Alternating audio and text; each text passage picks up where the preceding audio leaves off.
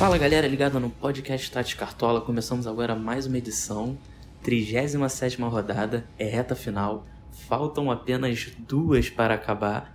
E é aquilo, se você está perto de ser campeão na sua liga, é manter o foco para levar o prêmio.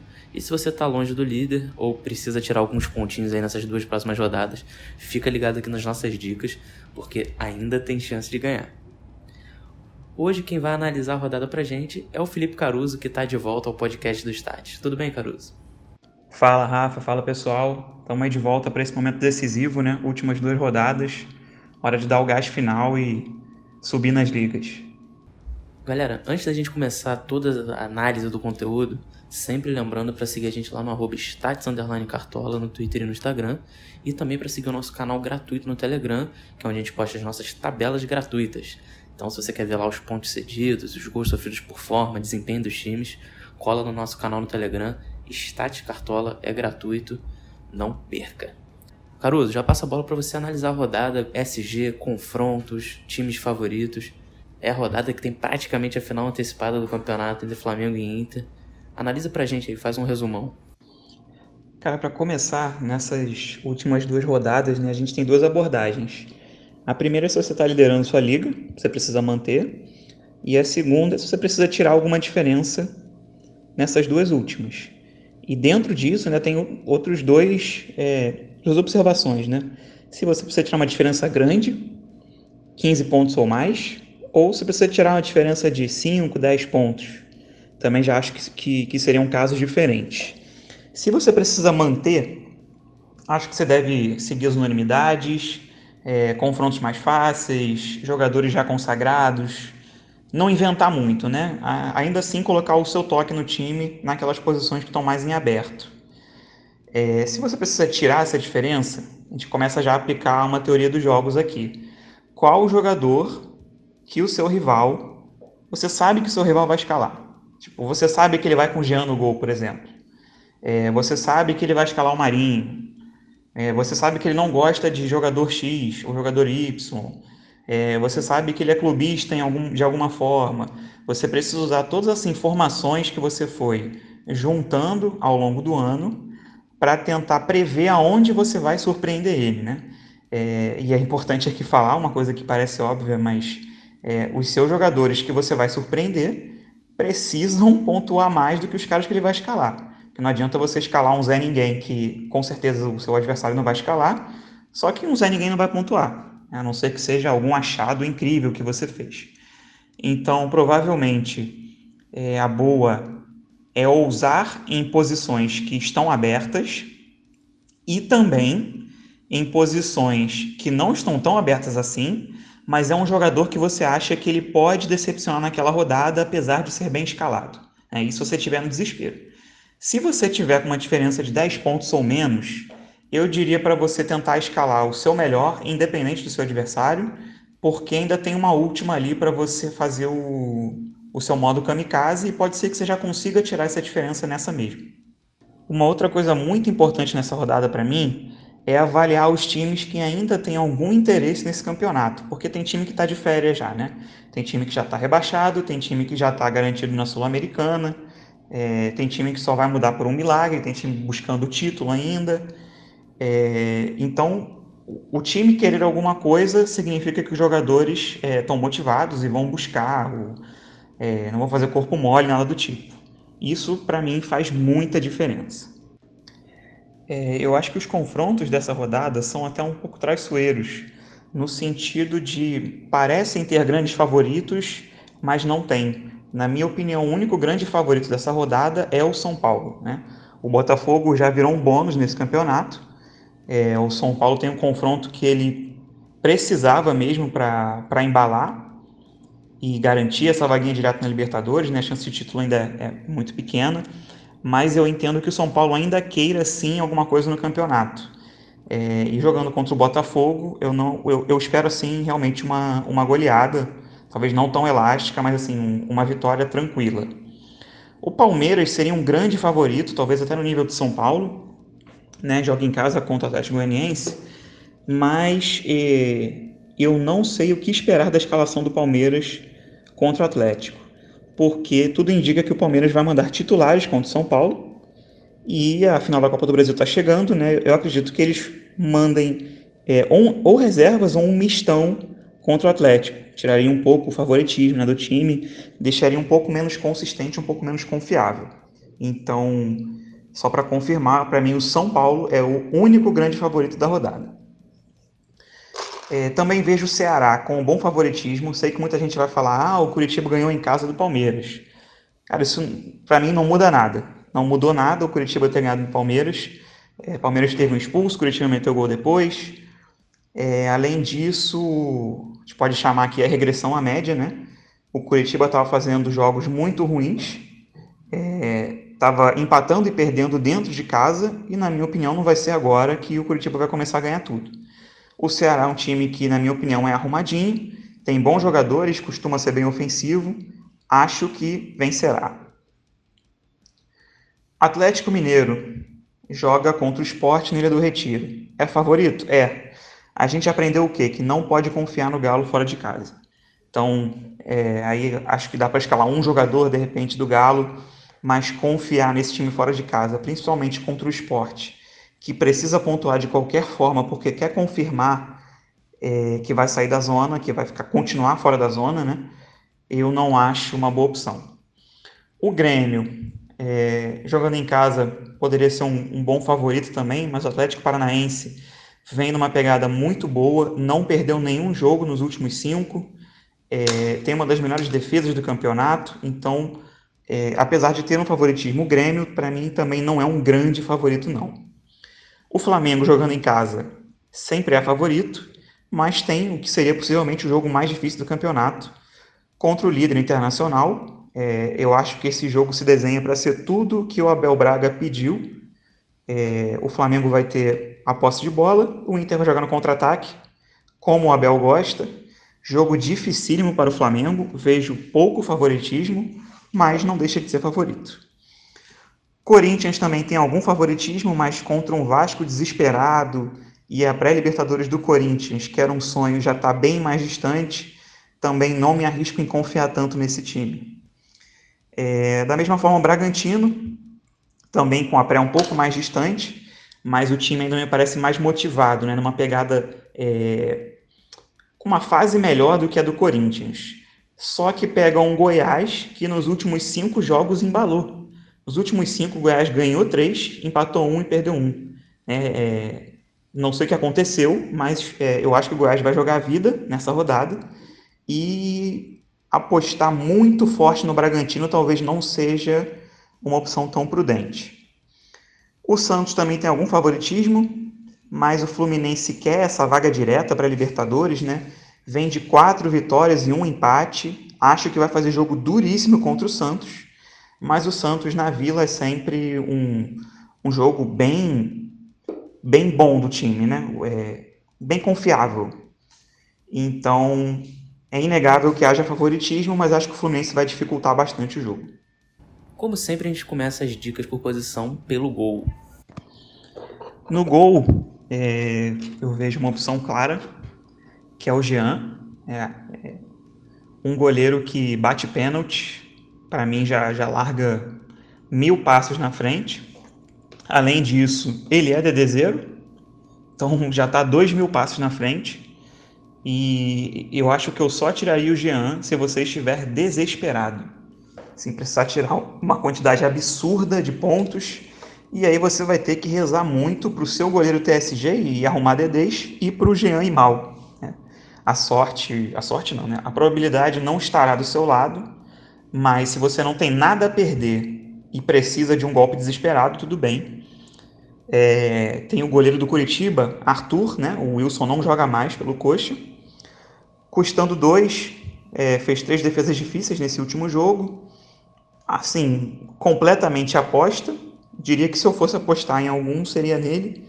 Mas deixando bem claro mesmo que Jean é a melhor opção da rodada, na minha opinião. Passando para lateral e zagueiro, a gente, como você já falou, tem alguns confrontos interessantes. Dá para buscar o SG, mas também tem alguns mas também tem alguns laterais e zagueiros mais ofensivos, né? Quem você tá olhando para essa rodada, Caruso? Na zaga, eu acho que a gente precisa ficar bem ligado em quem o Palmeiras vai colocar em campo, né? Como eu, disse, o, o Palmeiras joga sexta-feira contra o São Paulo com o time aparentemente titular. Não sabemos quem vai a campo contra o Atlético Goianiense, mas se houver uma confirmação de zaga, eu acho que é uma boa opção é, ter zagueiros do Palmeiras nesse jogo. Sabino do Curitiba, é, sem o Wilson em campo, é possível que ele bata pênalti, mas também temos Robson e Ricardo Oliveira em campo, então não é certo que o pênalti seja dele. Mas, de qualquer forma, ele é um zagueiro que costuma ser muito regular, pontua muito direitinho, pode ser uma boa escalação de qualquer forma. Não espero o SG do Curitiba nessa rodada, só para deixar claro mesmo. Luan Pérez dos Santos. É um zagueiro que tem se destacado nos últimos jogos, né? tem jogado bem e tem pontuado bem no Cartola. Pode ser uma boa surpresa também, apesar de achar que o Fluminense vai é, engrossar esse jogo, vai fazer um golzinho. Se você confia mais no SG do Corinthians, eu indicaria o, o Gemerson ou o Gil, né, conforme preferência mesmo. Mas com o Vasco no desespero é difícil de confiar muito assim no, no SG, ainda mais com a fase do Corinthians que não está tão boa. SG do São Paulo, time mais favorito da rodada. Eu gosto de mais do Arboleda, né, apesar de não ser um zagueiro que pontua muito bem. Contra um Botafogo já entregue, pode buscar um SG, pode ser uma boa. Se você confia que o Flamengo não vai tomar gols, temos o Rodrigo Caio. É bom lembrar que o Arão não deve ir para o jogo e que joga Gustavo Henrique. Então o SG do Flamengo perde um pouco mais da, das chances que ele tinha, que já não eram tantas. E também temos o Kahneman representando o Grêmio, né? um zagueiro que tem é, potencial de uma pontuação boa, mas acredito que não, não vai sair com SG pelo histórico recente do Grêmio em casa. É, se você precisar de uma aposta, Kahneman é um nome que me agrada, porque se você está desesperado precisando tirar pontos, você precisa colocar jogadores que tenham potencial de punir. Né? E dentre os zagueiros que têm potencial de punir, é, apesar de não ser um cara confiável, o Kahneman, na minha opinião, é um nome que se encaixa. Na lateral, eu vejo o Reinaldo como unanimidade é, principalmente pelo São Paulo ser o grande favorito do, da rodada e porque ele é o batedor de pênalti do time, né? além de arrumar umas assistências também. É, eu não iria sem ele, a não ser com, com um grandíssimo desespero, mas acho que é, ele pune, né? Ele pode punir. Então eu manteria ele mesmo que eu precisasse tirar pontos. Arana, do Atlético Mineiro, não acho que será tão escalado e acho que pode ser uma forma de você surpreender é, na escalação, porque o Atlético Mineiro não está passando confiança fora de casa, é possível que poucas pessoas escalem ele, mas ele é um lateral muito ofensivo, né? então ele pode arrumar alguma coisa, e o que a gente precisa é de jogadores com potencial de punir. É, os laterais do Corinthians, na minha opinião, também são cogitáveis, o Fábio Santos pelo pênalti e o Fagner pelo bom futebol que tem jogado nesses últimos jogos pode surpreender também de alguma forma, principalmente se você confia num SG do Corinthians. Se você está mais confiante no Santos, tem o Felipe Jonathan. Se você está mais confiante no Grêmio, tem o Diogo Barbosa, né? É, colocaria aqui o Felipe Luiz também, sei que muita gente perdeu a paciência com esse menos 3 que ele fez no último jogo, mas dessa vez quem apita o Flamengo Inter é o Rafael Klaus. Ele deixa muito o jogo correr e é, existe uma expectativa de que algumas faltas virem desarmes, né? E o Felipe Luiz é um cara muito combativo. Então, acho que pode surpreender nesse sentido. E me parece também uma ótima escalação. No meio, no ataque, provavelmente a gente vai ter uma grande dúvida, principalmente entre os atacantes, né? Porque a gente tem aí pelo menos quatro grandes opções no Gabigol, Claudinho, Luciano e Marinho mas só cabem três no time, né? Quem você indica? No meio, eu cito a Rascaeta, né? Craque decisivo. Num jogo dessa magnitude, pode arrumar decisões, apesar do jogo difícil. Vina, do Ceará, continua sendo dono do time. É, pega um Curitiba que, apesar de ter vencido, não me convence. Ceará é favorito. Acho também uma ótima opção. Se você quiser usar com, ousar com Patrick é, também acho cogitável, né? O, Patrick, na minha opinião, um dos grandes destaques do Internacional, joga muita bola. E se o Inter vai surpreender o Flamengo, eu acho que ele tem tudo para pontuar bem, né? Tanto no, nas recuperações de bola, que o Flamengo vai ter muito a posse nesse jogo, quanto nas, é, nas surpresas lá na frente, né? Acho que pode ser uma boa opção, um pouco fora do radar dos mais escalados. Nessa mesma pegada de aposta, Nenê do Fluminense. É, o Santos está tomando mais gols recentemente, o Fluminense está numa fase muito boa e eu acho que o Nenê pode surpreender, mas como aposta mesmo. E Orhan do Galo é outro que a galera tá, tá um pouco cansada de escalar, e se você acha que o Galo vai com tudo para cima do esporte, ele pode ser uma boa opção também, ainda como aposta. É, acho que o terceiro meia mais escalado vai ser dividido entre o Rafael Veiga do Palmeiras, que a gente precisa confirmar se joga, e o Jean Pierre do Grêmio, que a gente também precisa confirmar se joga. Mas qualquer um dos dois é excelente opção, porque os times têm favoritismo nessa rodada. Né? O, o Veiga bate o pênalti e o Jean Pierre pontua muito bem com finalizações. No ataque, eu acho que a gente vai acabar se virando para os consagrados, né? Então eu vou começar citando o Marinho, tem uma participação muito grande nos gols do Santos.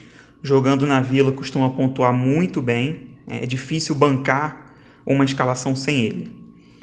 Gabigol do Flamengo, também muito participativo nos gols do Flamengo, meteu gol nos últimos cinco jogos. Apesar de não jogar 90, ele bate pênalti e o Flamengo vai precisar ir para cima nesse jogo, né? Precisa vencer. Então, é, a probabilidade de sair alguma coisa do pé dele é grande. Também acho uma ótima escalação. Luciano do São Paulo. É, dos últimos 13 gols que o São Paulo fez com o Luciano em campo, ele fez 5 e deu uma assistência. Né? Então, jogando contra o Botafogo, é, um time entregue já, o Luciano tem tudo para estourar também. Então, apesar de não ser o batedor de pênalti do time, como o Marinho é, como o Gabigol é, o Luciano é uma ótima opção para a rodada. É, Claudinho também não podemos deixar de citar. É, o Goiás vem numa fase muito boa, mas é, o, o, Claudinho talvez tenha ficado um pouco esquecido, porque nesses últimos dois jogos o Bragantino fez apenas um gol, mas eu espero mais gols do Bragantino e, esperando mais gols do Bragantino, eu espero participações do Claudinho. Né?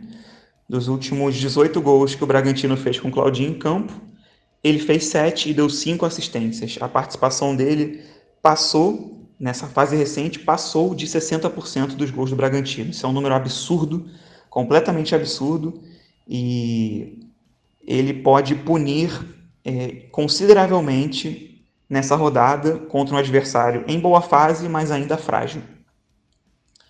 Depois desses quatro nomes que eu citei, que eu considero os principais, uma boa aposta, na minha opinião, seria o Diego Souza. É, nos últimos jogos, nos últimos 10 jogos dele, ele meteu 7 e deu uma assistência. Ele é o batedor de pênalti do time. É, acho que o que conta contra ele é a, a forte defesa que o Atlético Paranaense tem. Mas se você precisa surpreender e surpreender muito, eu consideraria sim escalar o Diego Souza, porque escalar por fase do jogador, principalmente do atacante, costuma dar certo. Mas é, deixando bem claro que os quatro nomes que eu citei antes eu considero um pouquinho à frente dele. E mais por fora, eu considero escalar o atacante do Palmeiras, que a gente não sabe quem é. Luiz Adriano joga, Breno Lopes joga. Mas, é, seja quem for o atacante, caso seja confirmado, pode ser também uma boa aposta na minha opinião, atrás desses cinco nomes que eu citei anteriormente. Faz aquele resumão, aquele pitaco da rodada antes de fechar, Caruso.